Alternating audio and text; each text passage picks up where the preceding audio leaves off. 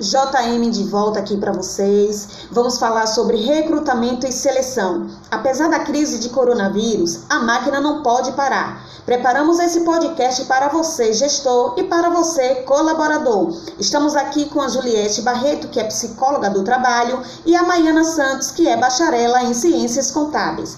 Começando falando aqui sobre seleção com Juliette.